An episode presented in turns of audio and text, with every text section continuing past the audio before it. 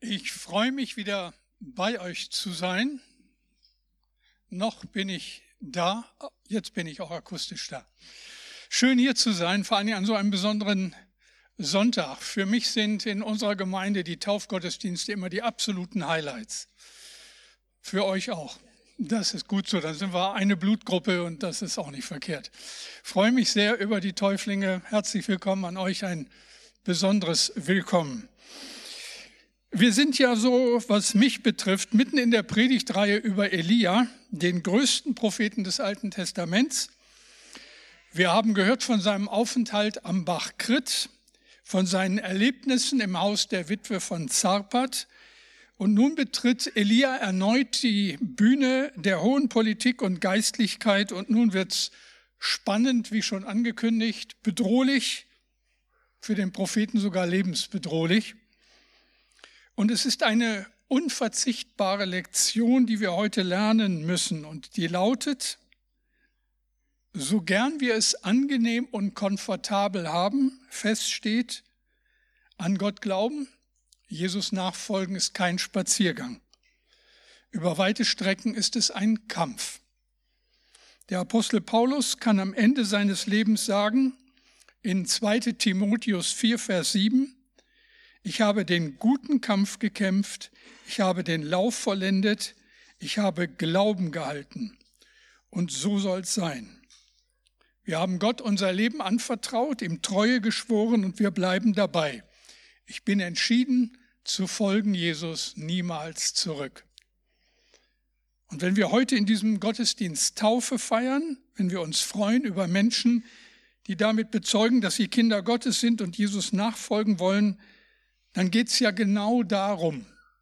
Ich bin entschieden zu folgen Jesus niemals zurück. Ich bete noch einmal mit uns. Herr, danke von Herzen für diesen Gottesdienst, für deine Gegenwart und jetzt schenk es bitte wieder zu deiner Ehre und unser aller Freude, dass du dein Wort bestätigst. Öffne meinen Mund, dass er deinen Ruhm verkündigt. Danke dafür. Amen. In einer sehr schwierigen, herausfordernden Zeit, die wir als Gemeinde durchleben mussten, hatte eine junge Frau in einer unserer Gebetszusammenkünfte ein Bibelwort für uns und las uns das vor. Und das war in dieser Situation so ermutigend und so treffend, dass ich es nie vergessen habe und mir notiert habe. Jesaja 35, Vers 1 folgende. Die Wüste und Einöde wird frohlocken und die Steppe wird jubeln und wird blühen wie die Lilien. Stärkt die müden Hände und macht fest die wankenden Knie. Sagt den verzagten Herzen, seid getrost, fürchtet euch nicht, seht, da ist euer Gott. Ich denke, dass solche Verse uns immer wieder daran erinnern, dass wir hin und wieder Zeiten erleben, die uns ganz besonders herausfordern. Zeiten, wo der Wind stürmisch bläst und vor allen Dingen, wo er von vorne kommt und nicht von hinten. Fahrradfahrer wissen, wovon ich rede. Es sind aber auch Zeiten, in denen wir Gottes Hilfe in besonderer Weise erfahren. Ein Beispiel dafür. Es war Ende der 80er Jahre. Ich war noch ein junger Pastor. Die Gemeinde war klein, die Arbeit war mühsam. Und an diesem Tag oder an einem dieser Tage kam unser Gemeindeleiter zu mir und überbrachte mir eine schlechte Nachricht. Seine Frau war an Krebs erkrankt und sollte in den nächsten Tagen operiert werden. Es sah nicht gut aus. Der Arzt hatte ihr noch ein halbes Jahr gegeben. Und das war für uns unfassbar. Die beiden hatten vier kleine Kinder und er war neben dem Ehrenamt in der Gemeinde als Gemeindeleiter in seinem Beruf stark gefordert. Und wir haben uns gefragt, wie soll das gehen? Wir haben gebetet, was blieb uns auch anderes übrig? Und dann das Wunder geschah. Regina hat in der vorletzten Woche ihren 86. Geburtstag gefeiert. Wie gesagt, der behandelnde Arzt hatte ihr damals nur ein halbes Jahr gegeben. Aber es gab und gibt auch andere Geschichten in unserer Gemeinde. Letzte Woche habe ich eine liebe Freundin unserer Familie beerdigt, die zehn Jahre an Alzheimer litt und die ganze Zeit aufopferungsvoll von ihrem Mann gepflegt wurde. Peter hat sie bis zuletzt versorgt und ist uns ein Vorbild in seiner Treue und Liebe zu seiner Frau. Ich erinnere mich an ein Lied, das wir in meiner Kinder- und Jugendzeit in unseren Gemeinden oft gesungen haben. Vielleicht kennen es ja einige von euch noch, das müssen dann aber die wirklich älteren Semester sein. Dieses Lied lautete Immer fröhlich, immer fröhlich, alle Tage Sonnenschein. Kennt das noch jemand? Ah ja, herzlich willkommen. Ganz ehrlich, das würde ich heute nicht mehr singen, weil es einfach nicht stimmt. Wir leben in einer gefallenen Welt und sind als Christen davon nicht ausgenommen. Und bei allem Dank für das Geschenk, Christ sein zu dürfen, Kind Gottes sein zu dürfen, immer fröhlich, das war selbst unserem Herrn nicht vergönnt. Denn Nachfolge ist über weite Strecken Kampf. Und wie dankbar bin ich, dass ich nicht alleine unterwegs bin. Schwestern und Brüder klinken sich ein, beten, tragen mit. Und Gott ist da und handelt an uns und handelt durch uns. Und damit sind wir beim heutigen Thema, dem vierten in der Predigtreihe über Elia. Kampf, Showdown auf dem Karmel. Nochmal so ganz kurz, Rückblende, wir erinnern uns, fast drei Jahre hatte Gott Elia zur Seite genommen. Drei Jahre Stille statt Aktion. Und ich denke, wenn er so ähnlich gestrickt war wie ich, wie oft muss Elia gedacht haben, habe ich mich geirrt? Was soll das, Herr? Ist das wirklich dein Weg? Was um alles in der Welt mache ich hier am Bach Krit? Was mache ich in Zarpat bei der Witwe, während draußen die Welt brennt? Und dann endlich, nach drei langen Jahren, spricht Gott wieder zu ihm. Ich lese uns die Stelle 1. Könige 18, 1 und 2 und 16 und 17. Nach einer langen Zeit kam das Wort des Herrn zu Elia im dritten Jahr. Geh hin und zeige dich Ahab, denn ich will regnen lassen auf die Erde. Und Elia ging hin, um sich Ahab zu zeigen, und Ahab ging hin, Elia entgegen. Und als Ahab Elia sah, sprach Ahab zu ihm, Bist du nun da, der Israel ins Unglück stürzt? Also Elia wird aktiviert. Die Zeit des Wartens, die Zeit der ungelösten Fragen ist vorbei. Es geht los, so mitten hinein in das Brenn, in das Geschehen, in den Brennpunkt der ganzen Aktion. Er besucht den König und der König ist restlos begeistert von seinem Besuch. Sein Willkommensgruß lautet, bist du nun da, der Israel ins Unglück stürzt? Ich habe so gedacht, was für eine Begrüßung. Also wenn mich jemand hier in der Gemeinde so begrüßen würde, würde ich gleich wieder umkehren und nach Hause fahren. Der Bote Gottes wird als Unglück Israels bezeichnet. Der hier verwandte hebräische Ausdruck bedeutet eigentlich Unruhestifter. Elia ist der Unruhestifter. Und natürlich, das Land ist zur Wüste geworden. In den drei Jahren überall liegen die Skelette verdursteter Tiere herum. Der Gestank des Todes liegt über dem Land. Und dann kommt der Mann, der gesagt hat, dass es nicht erst wieder regnen wird, bis er es sagt.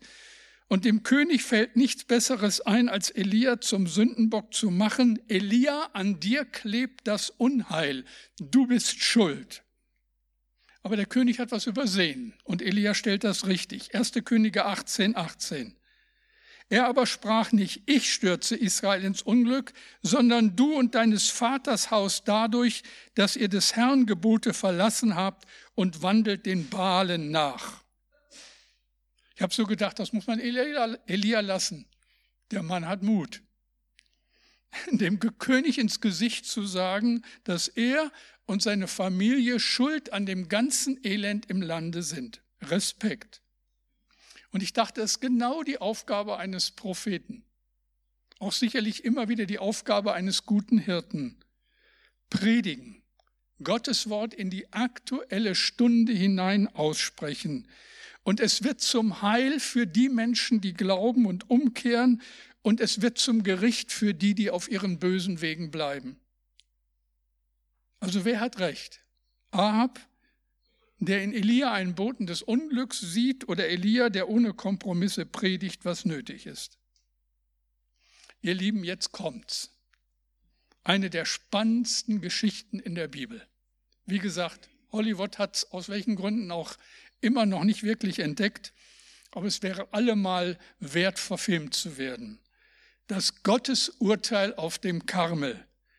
Elia stürzt sich in den ultimativen Kampf. Er will es wissen und ganz Israel soll es wissen.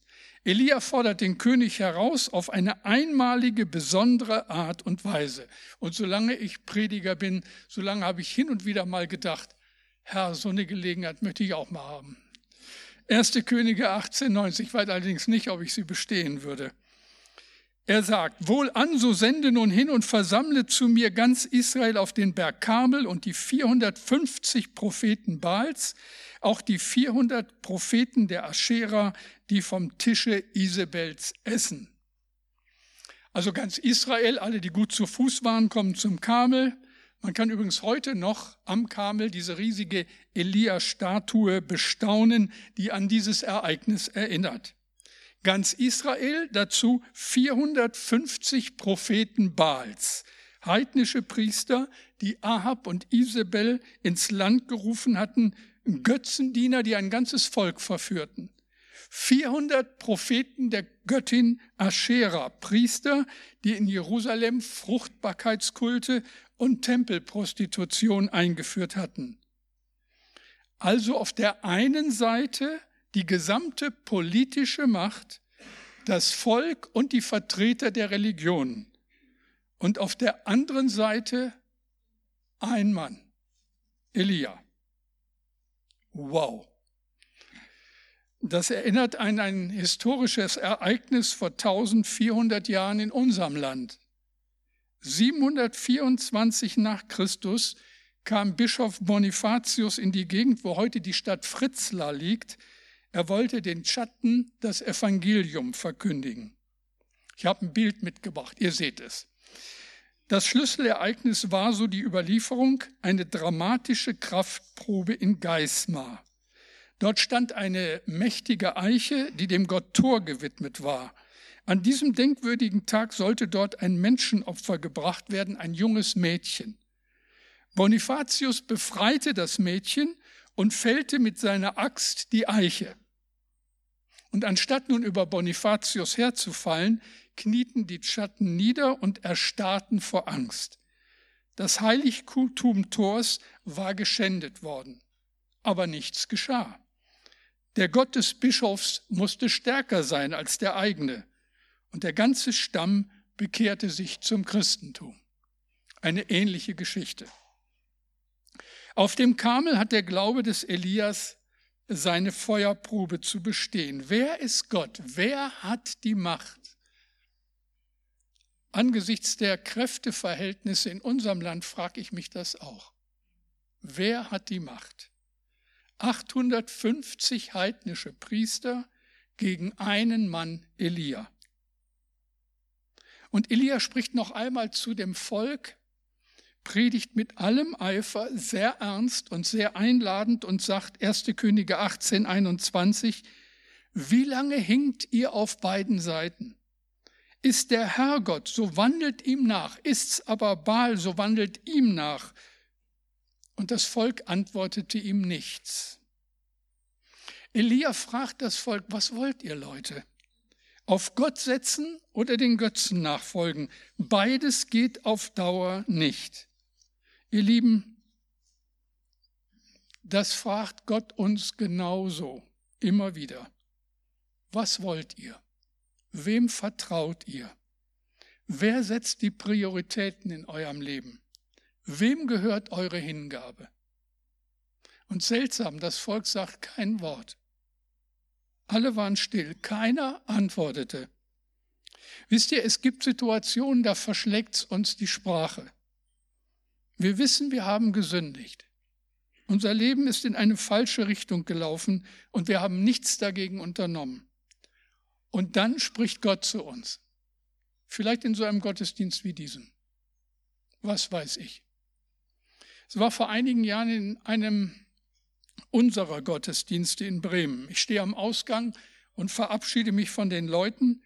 Da steht so ziemlich zum Schluss dieser Verabschiedung eine junge Frau vor mir, die sich mir kurz vorstellt. Einige Monate zuvor hatte ich in einem Abendgottesdienst in Hamburg gepredigt. Ich war dort an jenem Sonntag ein ganz, in einem ganz normalen Gottesdienst der Gastprediger. Es war in meiner Erinnerung, wenn ich mich überhaupt daran erinnert habe, ein ganz normaler Predigtdienst in guter geistlicher Atmosphäre. Es war in der Freien Evangelischen Gemeinde in Hamburg.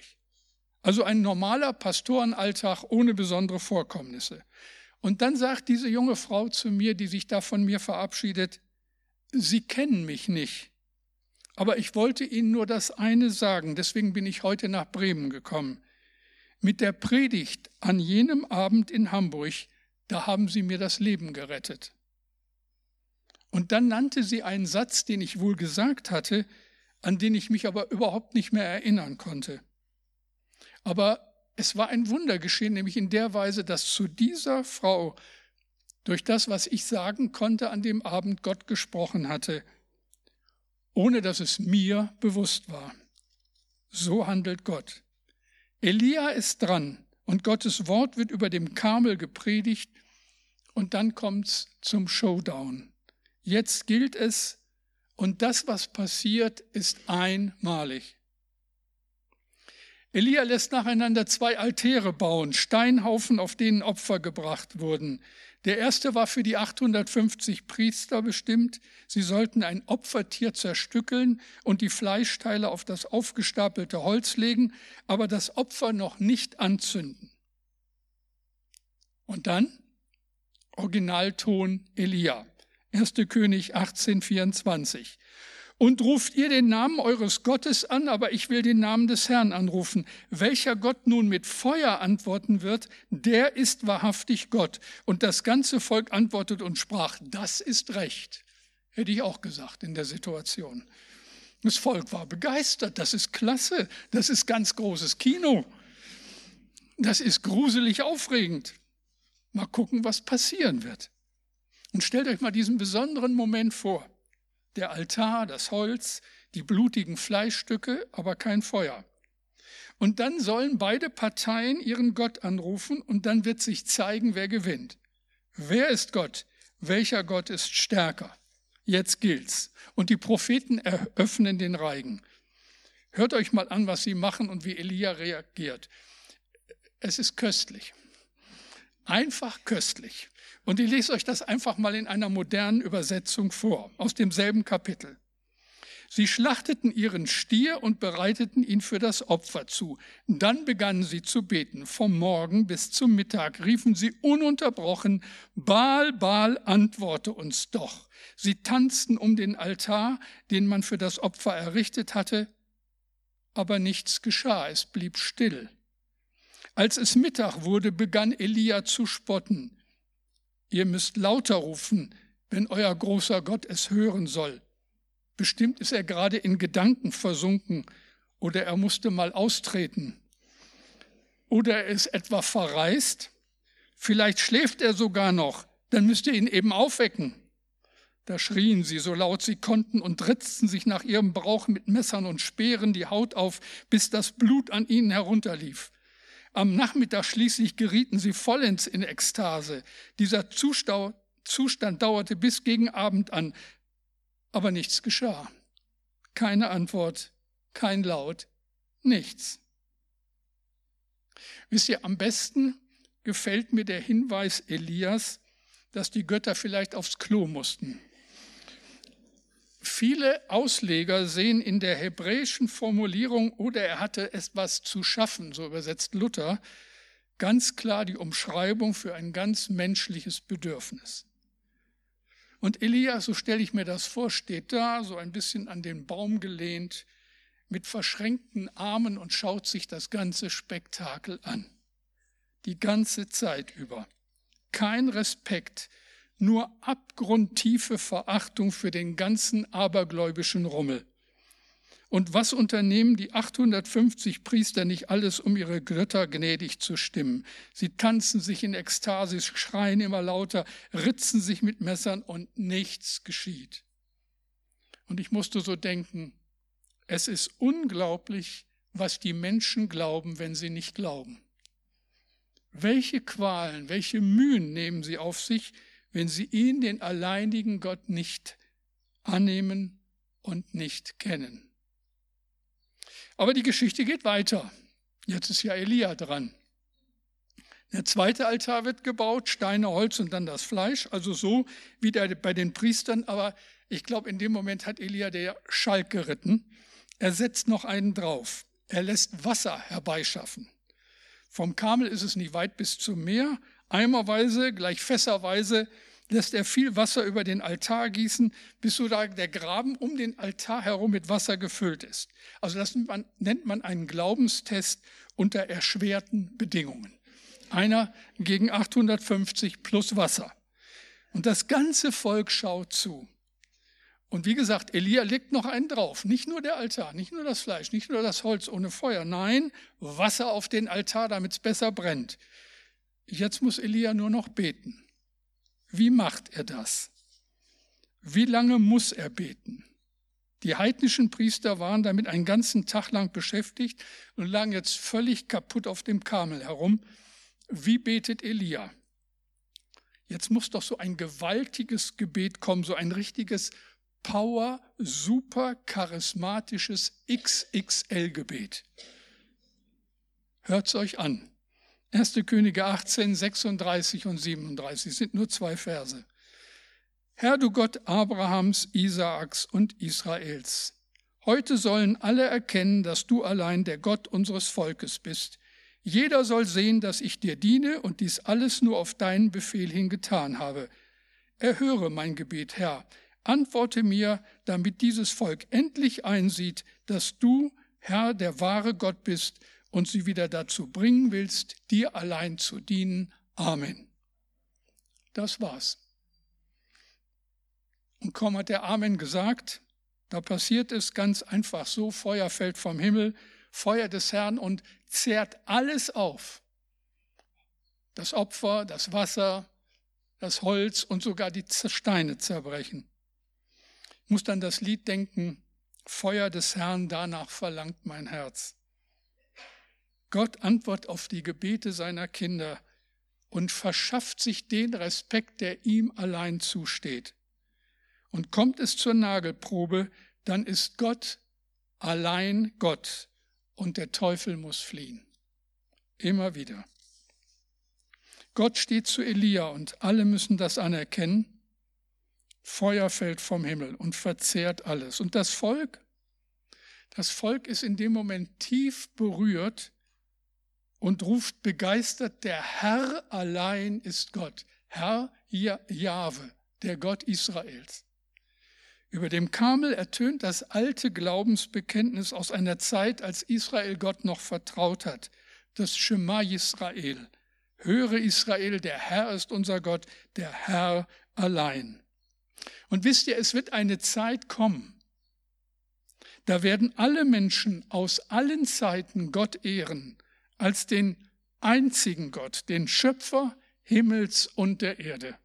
Es wird ein Tag kommen, da werden alle ihre Knie beugen, freiwillig oder unfreiwillig, und alle bekennen, Jesus ist der Herr. Feuer vom Himmel. Ich denke, Gott wird auch dir in deinem Leben immer wieder Augenblicke des Kampfes zumuten. Es sind manchmal nur Tage, aber manchmal sind es auch Jahre, die dir wertlos vorkommen. Zeiten, in denen du scheinbar alleine dastehst. Solange du ihm vertraust, geht die Geschichte gut aus. Er wird dich niemals verlassen. Und sollte es nötig sein, lässt er Feuer vom Himmel fallen. Es ist eine verrückte Geschichte, aber es ist Gottes Geschichte und die Geschichte eines Mannes, der uns Herausforderung und Ermutigung ist. Und deshalb zum Schluss vier kurze, aber wichtige Lektionen für unsere Nachfolge. Erstens, Wenn wir sicher sind, dass wir uns im Willen Gottes befinden, sind wir unbesiegbar. Wir können arbeitslos sein und trotzdem wissen, dass wir im Willen Gottes sind. Wir können Karriere machen und wissen, dass wir im Willen Gottes sind. Wir können ledig sein oder verheiratet, kinderlos oder mit vielen Kindern. Entscheidend ist die Frage, was will Gott für mich? Was ist sein Wille für mein Leben? Sind wir auf seiner Spur, dann lass es 850 heidnische Priester sein. Lass es einen schwierigen Arbeitsmarkt sein. Lass es viele Jahre des Alleinseins sein. Gott lässt dich zu seiner Zeit nicht im Stich. Er lässt Feuer vom Himmel fallen, wenn du in seinem Willen lebst. Von Georg Müller, dem Vater der Waisenkinder von Bristol, sagte man, dass er ein Mann des Glaubens war. Nach eigenen Aussagen hat er mehr Zeit damit verbracht zu klären, was Gott will, als vorschnell um etwas zu bitten, ohne zu wissen, was Gottes Wille für die konkrete Situation ist. Wenn wir wissen, dass wir im Willen Gottes sind, dann sind wir unbesiegbar. Die zweite Lektion. Wenn wir nur halbe Sachen machen, dienen wir nicht Gott, sondern den Götzen in unserem Leben. Das ist ja die entscheidende Frage, die Elia dem Volk stellt. Wie lange hinkt ihr auf beiden Seiten? Ist der Herr Gott, so wandelt ihm nach, ist's aber Baal, so wandelt ihm nach. Etwas schlichter hat ein Zeitgenosse es so formuliert, ein halber Christ ist ein ganzer Unsinn. Oder noch einfacher ein ähnliches Votum, sei ganz sein oder lass es ganz sein. Ja oder nein? Beides geht einfach nicht. Es zerreißt uns. Und das merken wir auch. Dann haut's einfach nicht hin. Dann sind wir auf der einen Seite Christen, aber auf der anderen Seite regt's uns auf, wenn andere begeistert vom Glauben sprechen. Wenn es an unser Geld geht, suchen wir tausend Gründe, um Gott nicht das zu geben, was ihm zusteht. Wenn es um unsere Zeit geht, ist alles andere wichtiger als das Reich Gottes. Es zerreißt uns. Elia spricht sehr ernst und sehr bestimmt, Leute, die Zeit der geteilten Herzen ist vorbei. Diese Art zu leben hat einfach keine Verheißung. Entscheidet euch. In der Offenbarung greift Jesus das auf und sagt zu einer Gemeinde mit geteiltem Herzen, Offenbarung 3, 15 und 16, ich kenne deine Werke, dass du weder kalt noch warm bist. Ach, dass du kalt oder warm wärst, weil du aber lau bist und weder warm noch kalt, werde ich dich ausspeien aus meinem Mund. Ganz oder gar nicht, sage ich doch. Und die dritte Lektion. Unsere wirksamste Waffe ist das Gebet des Glaubens. Alter Hut. Die Frage nach unserem Gebetsleben ist unbequem. Jemand hat mal gesagt, wenn du Christen in Verlegenheit bringen willst, dann frag sie nach ihrem Gebetsleben. Es ist eine lebenslange Baustelle, auch bei mir. Aber die Frage muss doch gestattet sein, habe ich eine Gebetskultur, ein inniges Verhältnis zu meinem Herrn? Inständig, jeden Tag. Howard Taylor, der Sohn des berühmten China-Missionars Hudson Taylor, hat einmal zu der Gebetspraxis seines Vaters gesagt, 40 Jahre lang ist die Sonne nicht ein einziges Mal über China aufgegangen, ohne dass Gott meinen Vater auf den Knien vorgefunden hätte. Mir scheint, der Wind wird rauer. Die beiden letzten Jahre erscheinen mir wie ein Hinweis darauf, dass die Gemeinde Jesu gefordert ist. Politisch, ethisch, kulturell beten wir. Jesus ist der Herr. Und schließlich die vierte und letzte, letzte Lektion aus dieser Geschichte mit Elia. Unterschätze niemals die Kraft, die ein einziges engagiertes Leben hat. Einer gegen alle. Am Schluss, das habe ich euch übrigens noch gar nicht gesagt, sind alle Priester tot und das Volk betet Gott an. Ein Mensch unter der Hand Gottes. Ein Mensch, der sich dem Kampf stellt und nicht angepasst unter den vielen anderen lebt. Ein Mensch, der gegen den Strom schwimmt. Vor mir sitzen solche Menschen. Gott will mit euch, will mit dir seine Gemeinde bauen. Du machst den Unterschied aus. In dieser Stadt, in deiner Umgebung, in deiner Familie, in deinem Freundeskreis, unter deinen Kollegen. Gott will mit dir einen nächsten Schritt gehen. Die Frage ist, bist du dabei? Beten wir. Herr, und ich danke dir für diese deine Gemeinde, für Menschen, die dich lieben und dir dienen und dich kennen.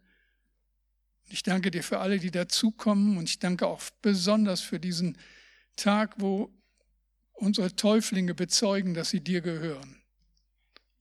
Und wir können dich nur bitten, dass dein Wort ja so viel mehr noch Wirkung zeigt, dass mehr Menschen von dir hören und dass wir selber erleben, wie du ein Gott bist, der nicht aufgehört hat, Wunder zu tun, auch in unserer Zeit. Danke für deine Gemeinde hier vor Ort. Danke für allen Segen. Danke für diesen Sonntag. Amen.